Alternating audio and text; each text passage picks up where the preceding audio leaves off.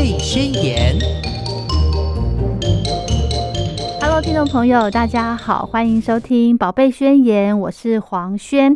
今天呢，很荣幸的再度的邀请到林玉婷职能治疗师来到节目当中，要来跟听众朋友们来聊一个话题，就是小朋友呢，其实哦，诶，越动真的是越好的哦。怎么说呢？我们先来欢迎老师好，你好。嗯，其实呢，很多家长可能会认为说，哈，为什么我的小朋友老是诶动来动去，然后呢？呃，这可能这么大了，在餐厅里面吃饭呢，还是一直呃坐不住？那是不是呢？可能有些家长会认为说，哈，如果我的小孩就是呃该坐得住的时间没有办法好好的安住在那里的话呢，是不是就没有办法专心念书？嗯，哈，其实呢，呃，今天请到玉婷老师要来跟听众朋友聊，我们怎么样呢？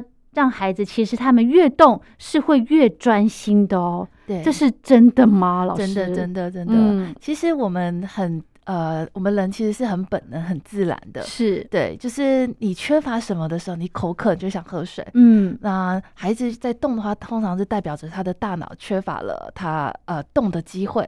嗯，跟动的时间，嗯，所以当他坐不住的时候，代表就是他应该放放电的时候。哦，所以我们要怎么样利用孩子放电的时候去观察这个孩子他现在需要什么？嗯，那我们怎么样鼓励他？啊，借由我们讲的，不管是动啊、运动啊，或各式各样的探索啊，怎么样让他的。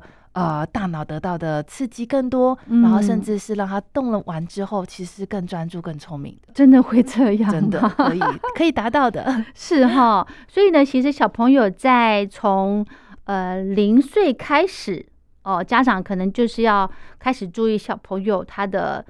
呃，注意力的这个发展了，对不对？其实我们会先看孩子的一些动作发展，还有他的活动量。嗯啊呃，如果说我们讲说零岁婴幼儿时期，对，我们还会观察他的睡眠的时间。哦，对，因为那个时候孩子的睡眠对他大脑的发育是非常重要。嗯，那他睡眠的状态可能代表着他大脑的稳定度。哦，啊，有没有规律的睡觉时间？嗯啊，我们的确有一些比较呃活泼或者比较。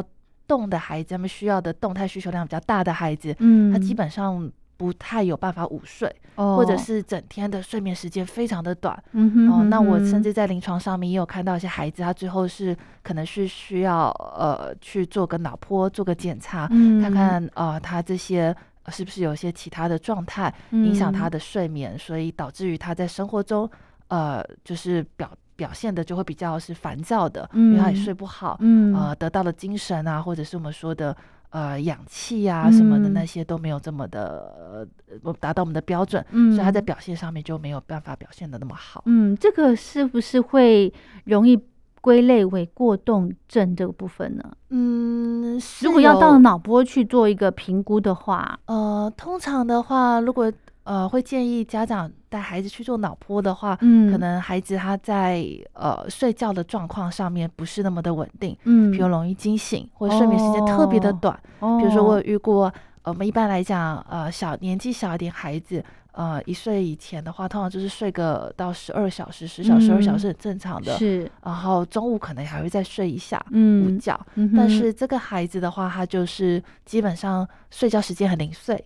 哦，然后晚上基本上都是十一二点睡，然后睡个两个小时又起来，然后爸爸妈妈就会反映说他在早上的时候，呃，就是情绪有问题啊，很难安抚啊，等等的，所以我们会怀疑他是不是。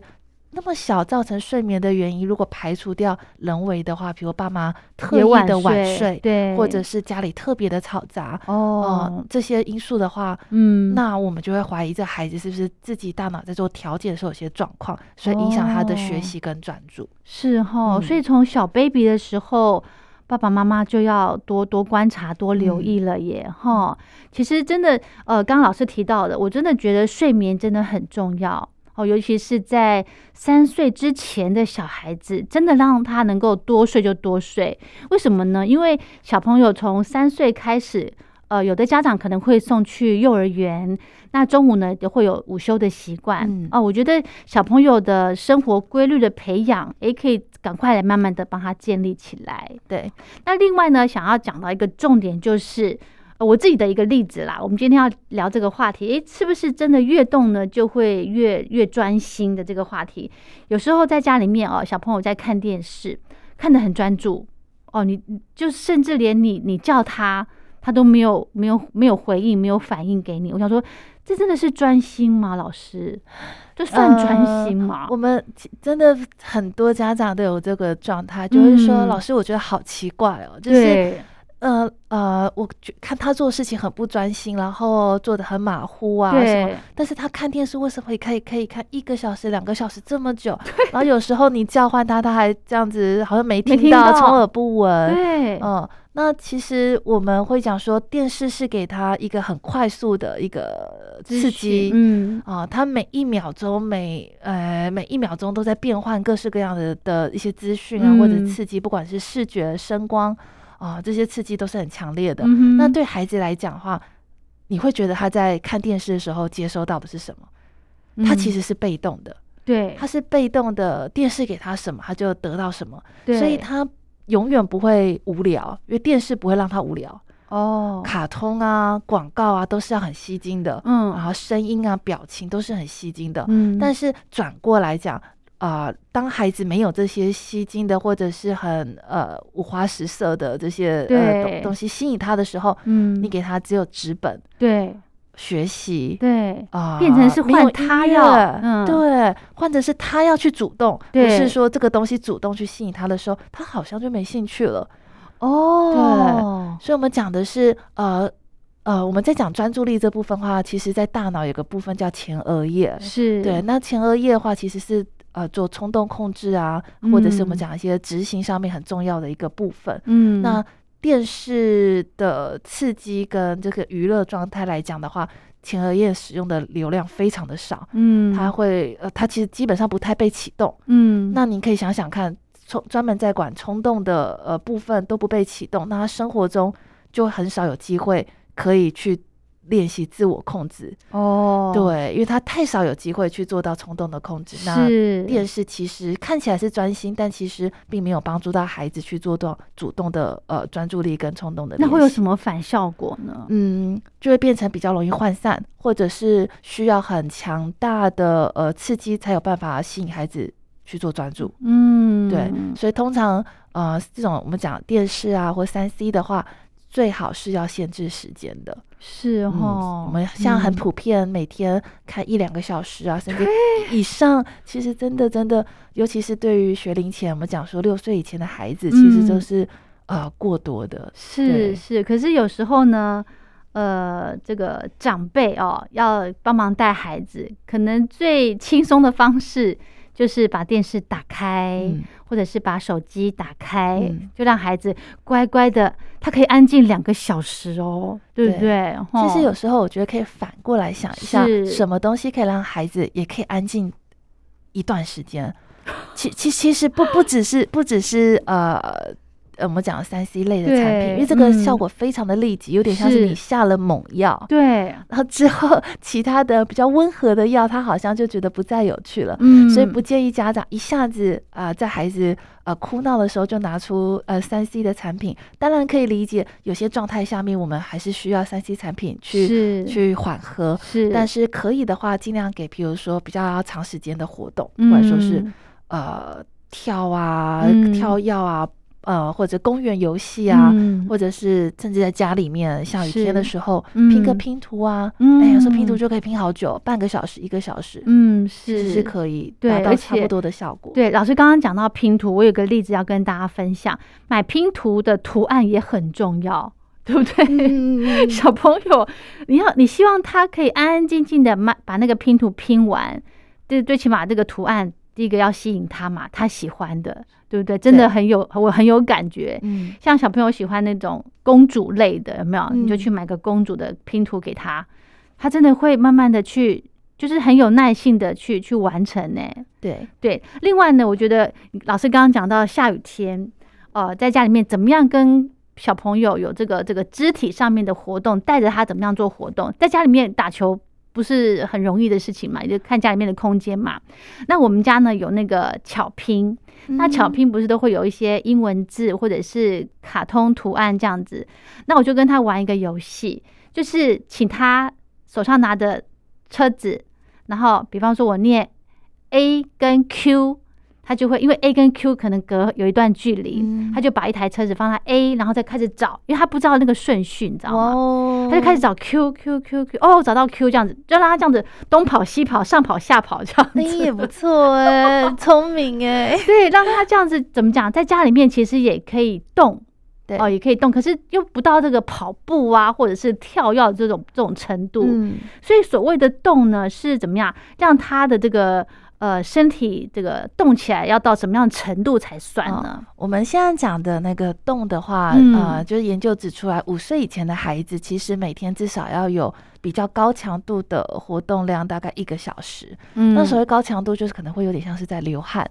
哦，会有点流汗，会有一点点，就是我们讲说在外面跑啊、跳那种那种比较累一点的感觉，嗯啊，骑脚踏车啊那一类的比较比较嗨一点的状态下面，大概要一个小时。OK，所以每天呐，对，每天哦，五岁以前，呃，那所以我们如果说是，比如说家长觉得今天天气不好，嗯，但是我的孩子又。呃，活动量呃很大，就是怎么冲劲十足。我应该要怎么样让他在呃家庭的空间下也可以放做到放电的部分？对，其实刚刚主持人提到那个游戏，我觉得非常的好，因为它有趣，是小朋友喜欢有挑战的东西哦，所以他觉得哎，今天这是一个新游戏，我在巧拼上面。妈妈要我，我不知道他下一个题目是什么，对对对，所以这是会有一个很兴奋的感觉，很有趣，呃，没无法预知的，所以他会很投入。那他很投入的时候，呃，像刚刚您是用呃，就是走过去、跑过去的方式，对，那我们甚至可以刚刚讲说，我们现在要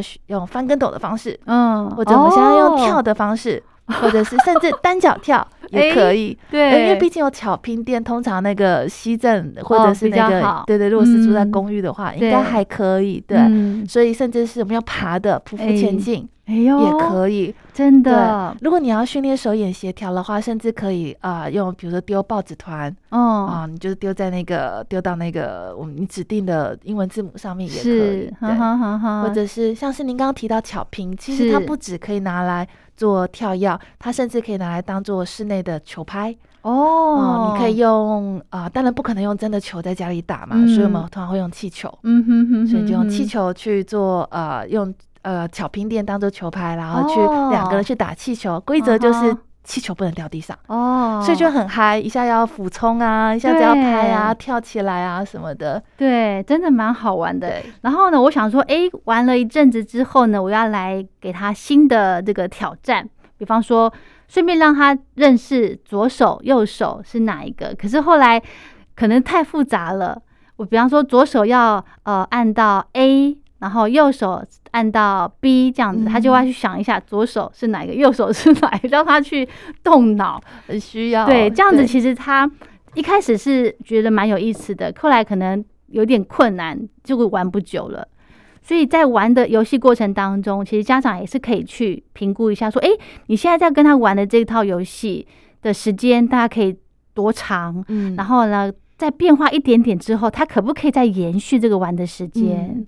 对我们通常刚你提到一个点，我觉得还蛮重要，跟大家提醒的，嗯，就是那个挑战度的状态是啊。当一个游戏太过于简单，呃，孩子容易觉得无聊就走掉哦。太过于难的话，可能他又玩不久，也就会走掉。那通常的话，我会建议就是稍微具有挑战性，然后啊，孩子觉愿意持续玩的话，一个游戏大概一年龄而定了。嗯，那我们如果以幼儿园的大概四五岁。呃的孩子来讲的话，一个活动我们让他做到十五分钟，甚至二十分钟都是很好的。那如果挑战是比较高的，难度比较难的话，那就是十分钟，然后我们再让他休息一下，再换下一个。是，所以十到十五分钟，他可以持续在固定玩这个游戏，就算专心了吗？呃，他其实如果能够在这么呃稍微对他有点挑战的活动下面，然后能够专注的。在这个挑战的活动中，十到十五分钟其实是不容易的哦。以这个年纪的孩子来讲的话，其实是，呃，他们会觉得非常的有趣。嗯哼。那坊间加上呃很多国外的网站，其实蛮多呃这种我们讲亲子的一些法宝啊，在家里要怎么样跟孩子的互动，那其实就很多的那种。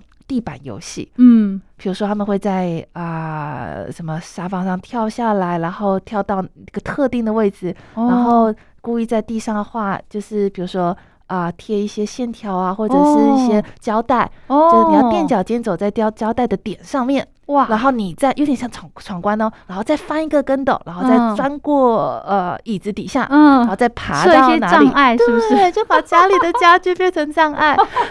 对，然后他们要很有技巧的通过那些障碍。其实这些部分就就是我说的，你十到十五分钟，你又要手眼协调，然后身体又要。啊啊！改变各式身体的一些姿势，嗯，然后去做到挑战啊，最后到终点是。其实孩子会很有成就感。那这中间他会训练到非常多的协调，甚至你说的左右手，OK，这些都可以练习到。是，其实就是透过身体的这个游戏啦，在这个自己的四肢啊动跟静的这种这种变换的过程当中，其实小朋友就可以知道。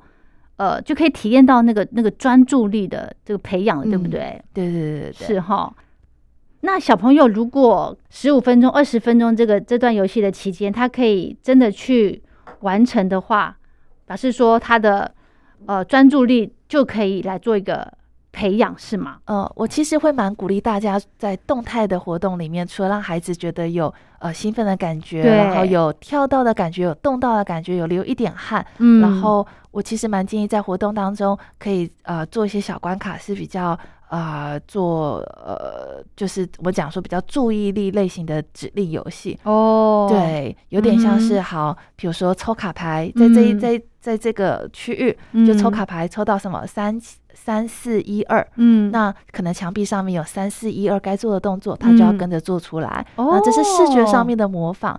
那如果三四一二的话，也可以是啊，爸爸妈妈用讲的啊，三是什么，四是什么，一是什么，二什么，或者是 他他就要马上的立即的回应或者做出来，而且还要把你的口那个怎么讲指令记起来。没错，没错。那我们甚至再简单一点的话，我们可以跟他玩说，好，那现在有四个动作，就是按照顺序做，嗯。啊，比如说啊啊，就是摸肩膀、膝盖、肚子、耳朵，嗯。啊，孩子就要依序膝啊肩膀、膝盖、肚子、耳朵，然后到下一个关卡玩了一阵子之后，然后那个关卡的题目是做出上一上一个阶段。做的动作，嗯，肩膀、膝盖、肚子、耳朵，他还要记得哦。哇，这个要否大一点的孩子吧？对，否大一点孩子。所以虽然说是呃一样是在做记忆的话，但是你可以跟他玩这样的游戏。哎，对，慢慢的把这个难度给加强，对不对？对，这样就会觉得哎，好好玩呢，我愿意再挑战，或者是挑战失败了，我要再闯一次关，我要再从开始呃开始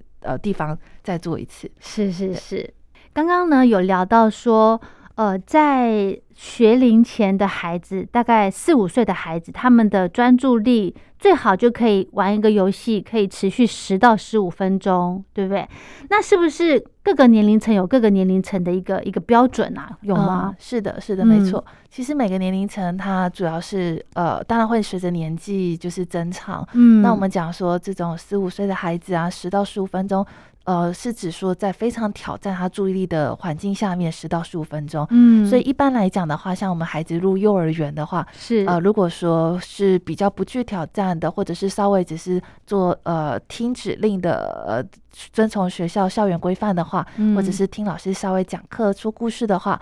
那大概就是三十分钟左右，那个再长一些，对，再长一些些，就搭配着岳老师会一些唱作俱佳，所以他们通常的话会比较容易进入状况，大概就三十分钟。所以幼儿园他们在做课堂的呃设计的话，其实也是根据孩子的注意力下去去做调整的。所以当老师有反映说孩子的注意力表现真的比较不佳的时候，是那通常是他会稍微呃在标准上面看起来是稍微比较边缘的，可能是一个警讯，我们可以再去做观察。是哈，OK，好。另外呢，呃，可能觉得培养孩子的专注力有点困难的爸爸妈妈呢，诶，可能是你的有一些行为而导致孩子没有办法专注做事情。对不对？老师会有哪些行为呢？家长可以来做一个调整，或者是检视一下我是不是有犯这些小错。我自己在临床上会跟家长在互动的时候，或者是我自己亲眼看到的话，就是觉得很多的家长其实呃很，我我觉得家长可能心里面是着急的，是啊，或者是觉得说，哎，是这是你会的，你怎么？表现的有时候好，有时候不好。哦，那毕竟在外人面前，他会希望孩子表现的，呃呃，就是再稳定一点。对，所以这时候家长可能在教导的时候，或者是会稍微有点操之过急，可能会给他过多的提醒或者是指导。老师，你讲到这个，我想起来了。我女儿下课之后，通常是我我爸爸妈妈会先去接她，然后呃给她吃一点点心之类的。然后每次问问题呢，我母亲就会回答。我每次问问题，我母亲就会回答，然后我就会一开始我觉得，哎，好像没有特别去注意，可是后来呃听了老师讲了之后，觉得哎，其实应该是要小朋友回答，我不是要我我我母我不是把问题丢给我母亲，知道吗？我那时候觉得很好笑，然后我就还是会追着孩子问，然后老师今天教什么？对，会追着孩子问这样，然后我就问他说，哎，你吃什么？吃饭没？这样子，然后通常。长辈就会赶快回答这样的，其实长辈是要提醒孩子，对，但是呢，通常孩子就不不答了，是对不对？呃，这呃，我会比较建议尽量减少这样的状况，一部分是让孩子有机会去表达自己回想，是哦，你你要回想你说的专注力，或者是你的大脑的组织啊。你总不能一问三不知嘛？对对啊，所以当你要想一下，哎，妈妈问我什么，阿妈问我什么时候，我要自己去组织。所以一开始孩子在也可以训练到他语言，是哦，语言怎么样去组织这些词词语啊，然后呃精确的表达他的意思。嗯，哦，所以你会看到刚开始在做长句子表达，孩子稍微可能会有点口急，或者是啊表现的稍微。啊，不是这么的呃灵巧，那是因为他们正在组织，但是这个对他的大脑其实是很好的，嗯，啊，他正在想办法用他的词汇，或者是呃专注力、回想、记忆力等等的所有的能力都用上，然后来回答你的问题。那如果孩子，比方说常常会讲一些呃，比方连接词之类的，比方说然后然后然后，这个也不用去去阻止他讲，对不对？因为他在讲然后，他就是在。思考他下一句要说什么，嗯，对不对？通常这会是一个过渡期啦。哦，他等到他这个然后然后期呃过了之后，他的 那个语句的形态又会再变得更成熟。哦，然后我想说，会不会是因为他在学校都常常听老师这样子说，所以他才会把呃每次要讲话之前都会然后呃然后这样子，我觉得啊。因为他比较少一个时间的连贯性，所以他们通常就会用然后然后来接一件事完了之后又怎么样，那件事完了又怎么样？对对对对对，其实也是帮助他思考，对不对？嗯，OK。那这个部分呢，家长就耐心的等他慢慢讲哦，让他组织完，他就把它讲出来了，对，不要去打断他。嗯，在这样的过程中的话，孩子他就会培养到说怎么样啊，包括记忆力、回想，然后包括到呃，我当下要怎么样呃。当下那件事情对他的印象的深刻深不深？还有陪他投入了多少的注意力跟记呃注意跟专注力在里面，嗯，所以他才有办法回答你这个问题。嗯对，那当然，如果你在他做这样子操作的期间，一直去打断他或提醒他，有可能会有几个比较不好的状况。是啊，第一个就是你可能误导了他的呃表达的方向。哦哦，他可能其实要讲的是 A，但是呃。因为他正在组织词语，你就直接说哦，所以你在讲 B 哦，然后孩子就会觉得哦，原来那个叫 B 呀，或者是对，所以有的时候你多听一些他讲的东西，然后你可以再问问他说哦，那你刚刚的意思是这样吗？然后做一个简单的结论，然后问他，然后他就可以告诉你对或不对，或者是他可能会说对。然后还有什么什么？你在听他补充之后，才发现到啊，其实不完全是刚刚的结论。OK，可以用这个方式去做引导。嗯，其实大人就是要沉得住气啦，哈，对不对？小朋友你就把他想象成是一只小瓜牛，嗯，他讲话也是慢慢的讲，动作也是慢慢的，嗯，这样子呢，你就会给他多一点的时间，嗯，好不好？这是我也在提醒我自己啦，很需要，对对对，需要是。还有一个就是呢。呃，就是刚刚提到的，大人可能很容易去做指导，比方说我们在玩游戏，呃，拼图或者是呃那拼图的例子好了，可能有时候颜色很接近，小朋友就会拼错，然后大人就会去伸手去说啊，这个不是这个，这不是这个，对不对？这个也不对哈。呃，这个的话，我们会比较。呃，建议家长让孩子自己去发现。如果真的孩子过太久没发现，然后影响到他的操作的速度或者是一些呃成就感的时候，你可以跟他说：“哎，好像有哪里怪怪的哦，好像在哪边，稍微提示他一下，而不是直接把他把那片不对的拼图拿起来哦，或者这样会怎么样？呃，如果这样的话，我们通常会孩子第一部分。啊，有几个状况。第一部分，他没办法发觉，呃，观察到错误的点在哪里。是。那我们讲的说，这是一个视觉上面的一个区变，或者是视觉上面的一个呃觉察注意力，有点像是我们小时候在玩那个啊，两张图大家来找茬，有没有？啊，有些人可能真的呃，有五个地方他只看出了三个。嗯。那孩子他在拼图的时候也有类似的状况啊，他哪里错误了，他要想办法。呃，去推敲出来啊，可能颜色很相近，但是不完全，或者形状也没有接上。对。那在这样过程中的话，如果家长能够减少这样直接的协助的话，或者直接的呃指导的话，嗯，那对孩子来讲，他借由你稍微引导他啊，提醒他有怪怪，让他自己找出来一部分，他有我们讲说那个叫做。呃，我能感哦，就是会觉得说，哎，我会的，我可以的，我可以，我会，我我能怎么样？我能怎么样？啊，是一种啊，我不需要呃别人太多的协助，我也可以做得到。我相信我自己的。嗯，我们讲说这比较像是我能感的培养，然后他知道他自己是有有能力去做到呃问题解决、发现问题的。嗯，那在这个过程中的话，即使他绕了一点远路，比如说。啊，我们从 A 到 B 点的这样子的一个问题解决的思路，嗯，它可能是绕了呃 A C D E B 这样子啊，这样绕来绕去曲线状的，嗯，但最后他在这些路啊不会走冤枉的，是，他会慢慢的整理出一个呃最有效率的捷径，然后最后把它走走出来。那这样子过程中，就是我们说的。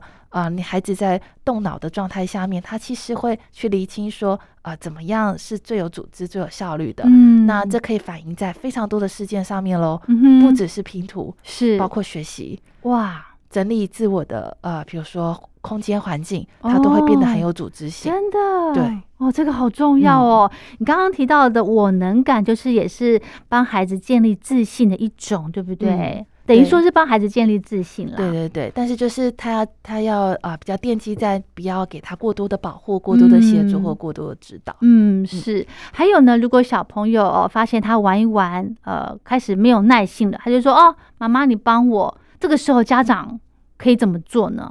呃，通常我会看一下状态，所以呃，去评估一下现在的这个挑战性，嗯，是不是对来讲真的太过于困难了？时间吗？还是有包括时间，还有这个这项活动的难度是不是真的太困难？或者是因为时间长的话，代表着是他可能累了哦，对。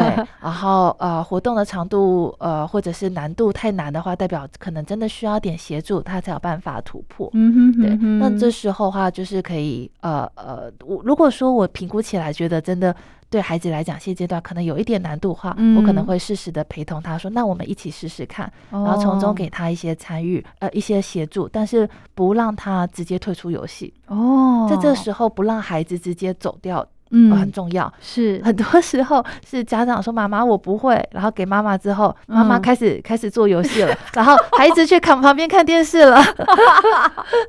会 会会，对对对对，所以尽可能的让孩子一样维持在游戏当中，但是啊是在您的陪同下面，然后去啊完成这样子。对，还有呢，就是比方说孩子正在玩游戏的过程中。呃，也不要，比方说让他去，这个时候不要同时做两件事情，对不对？比方说他在玩拼图，你就跟他说吃点水果，吃点点心这样子。对对对，这样子也也是，这样是比较偏向打断啦。哦，对，是哈，嗯，因为他脑筋其实在思考这个游戏怎么样去玩。那你虽然是说嘴巴在动了，但是还是会影响到他整个动作、整个思路的，对不对？呃，对，比较不建议，除非呃，除非是孩子自己有这需求，那他会放下他的游戏，然后去比如喝水啊或干嘛，然后再回来，这样子会比较好。是是是，老师刚刚有提到说哈，我们在四岁五岁的孩子，他的一个专注的时间大概十到十五分钟，他可以在这段时间完成他的游戏是是最好的，对不对？嗯，那应该也有这个所谓年龄层，比方说四五岁的孩子，他达到的这种游戏的强度应该要到哪些呢？嗯。其实我们呃，就像刚刚提到的，我们最好是让孩子每一天都一个小时、一个小时以上比较高强度的活动。嗯，那我自己其实会蛮建议啊，家长可以观察一下，如果您的孩子大概是在呃，我们讲说入幼儿园之前啊，大概四五岁，好，我们四五岁左右的年纪的话，呃，这时候孩子他大脑需要的专注力，除了只是像您。我们大部分认为的坐在那边的呃静态的专注之外，动态的专注其实是非常的呃呃。的重要的，嗯，那我会比较建议孩子去做一些比较接近大自然的活动。哦，哎，比如说你带他去呃公园啊，或者是大草坪啊，采集落叶啊，呃，观察一些枯枝啊，然后做一些拓印啊等等的。好，那在这过程中，他可能就是要去不断的呃走啊，然后做搜搜寻啊，然后收集啊。嗯，那呃公园里面的跑跳啊，呃像是攀爬、走平衡木啊、呃网子这些，我觉得。也非常的适合，嗯，再来的话，这年纪的孩子非常喜欢那种刺激感、速度感，荡秋千哦，这个也非常的适合。嗯哦，那呃，另外我觉得蛮建议家长可以尝试的是啊，包括一些乐器。哦，像是一些打鼓、节拍，呃，甚至只是放 YouTube 的音乐，哦，然后玩一些像是亲子的律动啊、带动跳，甚至是亲子的瑜伽也可以。对，因为这个时候用这些肢体的游戏，可以比较带得出来孩子他对于身体空间的一些。呃，概念，然后身体空间，对，身体空间包括呃，就像刚刚主主持人提到的，哎，我的左手在哪里？嗯，哎，我的右手在哪里？嗯，那啊，我如果要做出呃，比如说呃，鸭子走路的动作，我要怎么做？哦，我要怎么样用我的肢体做出来？我要假装我是一只螃蟹，我要怎么样啊？去做这样律动，这样怎么走出来？好，所以他可以用到他的肢体去做非常多的模仿。是对，所以我是觉得，呃，四五岁的孩子的话，大概幼儿园时期的话。可以多做一些比较呃律动类型的游戏，嗯，对，然后甚至是一些加上节拍节奏，嗯，因为你要动作要跟在节奏上面，就需要很大的专注力跟协调性。是，其实也可以放这个影片，让孩子去学着跳，对不对？哈，嗯，对。像之前呢，在应该是说前一阵子不是很流行这个韩国的一个很烧脑的一个歌嘛，Baby Shark，对不对？对，我那个真的是。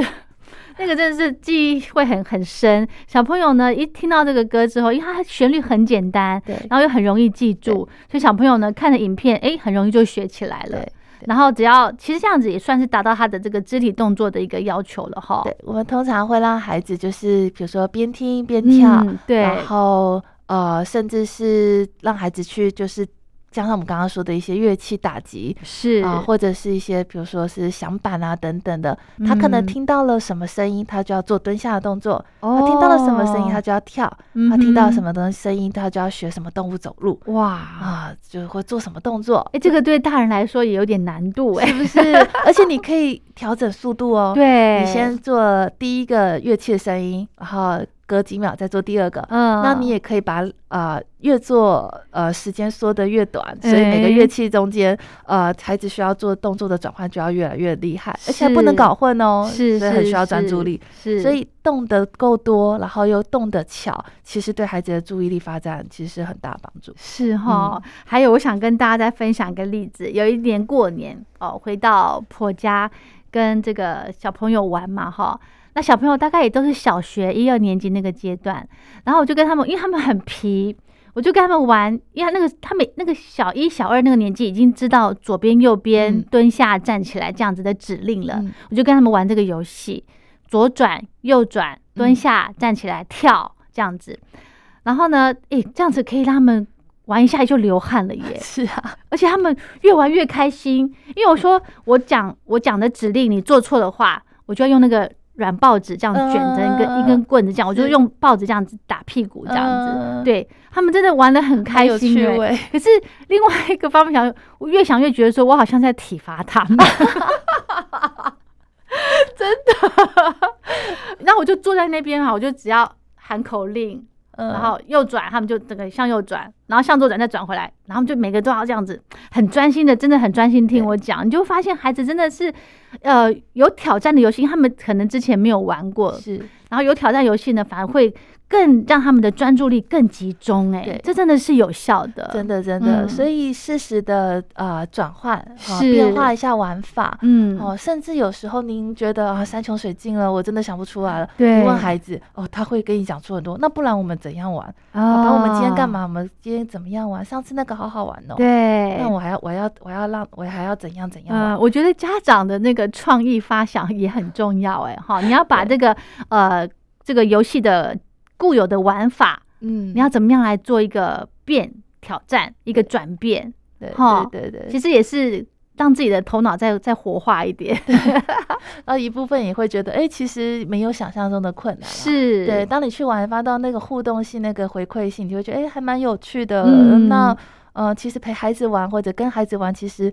呃，双方都是很满足的。是啊，是。那另外的话，我想啊，我觉得生活中我们现在不是蛮多家庭会啊去露营或什么的。对，会。我是想说，有一些生活中的部分，其实也可以让孩子去练习到我们讲的一些呃专注力的表的练习。嗯。像是如果说你们家庭有在露营的话，嗯，那比如说我们比较大的孩子，大班、小一、小二孩子。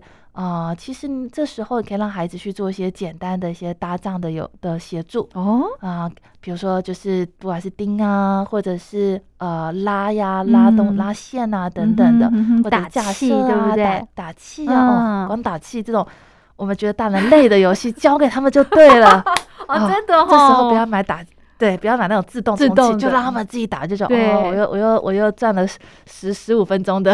对对 对对对对对，小朋友很开心，他觉得哎，我在帮忙，很快乐。那甚至我也呃，其实我看，因为现在露营的风气蛮盛的，是。那我也有看到有些布洛克，我觉得他们的方式也不错，是。他们会鼓励孩子动手去做或者探索。嗯。那像是我知道一个布洛克，他的儿子一开始很怕虫。虫啊，哦哟，大自然里面那些虫啊，什么的害怕哇。但是怎么克服哈？就大哭啊。对，后面带着他去上课，然后呃，带他试着去看别人怎么样跟虫互动，然后慢慢的他自己跨出来，然后摸一摸之后，翻到他现在哇，超级爱虫啊，比妈妈还更知道他每个虫的名字。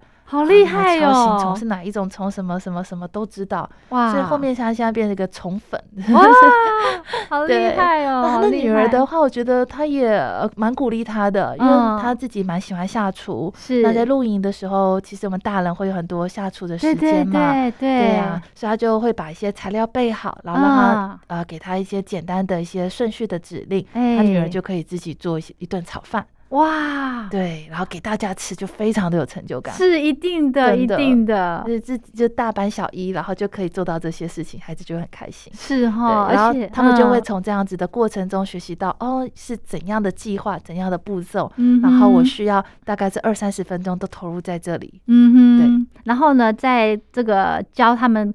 怎么讲？请他们来帮忙的过程当中呢，有一些安全的东西也可以顺便给交给他们，对不对？没错，没错。嗯，对，这个很重要。对。然后，如果说是我呃孩子再大一点好了，好，我们刚刚讲到是大概大班到一二年级嘛。是。那如果是中高年级的孩子的话，如果家长想要比较知道怎么样提供他们一些动态动活动上面来地的话，我比较建议在这个时候的孩子尽量培养他们。有既定的运动的习惯。哦，球类，不管是球类啊，呃，或者是甚至是呃游泳哦，游。泳，就是让他已经变成是一个他的一个技能，嗯，对，哦，这个好重要，对，这很重要。然后我的我自己本身，我的朋友，我觉得他们家非常的有心，是。加上他的爸爸跟妈妈都是喜欢户外运动的人士，所以他的儿子从哦，他儿子其实从五岁嗯。就已经在在玩攀岩。哦，他那个是一开始玩，到后面他真的是已经变成他现在是国中了。哦，但他在整个国小的过程当中，他就是都会去做攀岩的课程跟训练，然后甚至参加比赛。那现在就已经变成是他的一个兴趣，不只是兴趣，还变成是专场了。哦，哦，就是然后在这过程中，不要以为他花了非常大量的时间在呃学习攀岩，是或者是这些技巧。啊，还有比赛，他的成绩是不好，嗯，他非他的成绩非常的好，哦，但他也不是因为他投他。呃，就是就是死读书这样子，他其实是很多方发展的，是对，他也爱也会静态的游戏，他也会做，但他动态的时间他花费的也是很投入，非常的长，所以他的专注力不管是在。啊，怎样的活动上面，不管是动啊或静上面，其实他都调节的非常好。嗯，我觉得这归功于他一开始的时候就有很大量的动态的经验，所以刺激他的大脑去做很多的呃发展。真的哈，所以真的小朋友在六岁之前，能够让他们多动，嗯哦，然后多。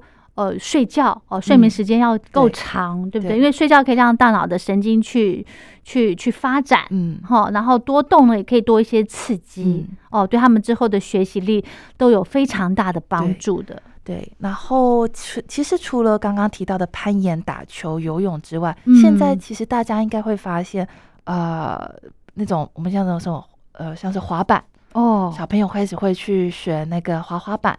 甚至我觉得那个游戏好好危险哦，真的哈。可是我觉得他们哇，看他们滑滑板，因为他们都会穿戴齐全，对，安全帽啊，护肘护膝啊。对，其实孩子的，我觉得他们的协调跟那个呃能力，他们他们摔个几次之后，他们那个能能力建立的很快，真的。对，在台湾的话，其实我们有很多种跑跑酷场，嗯。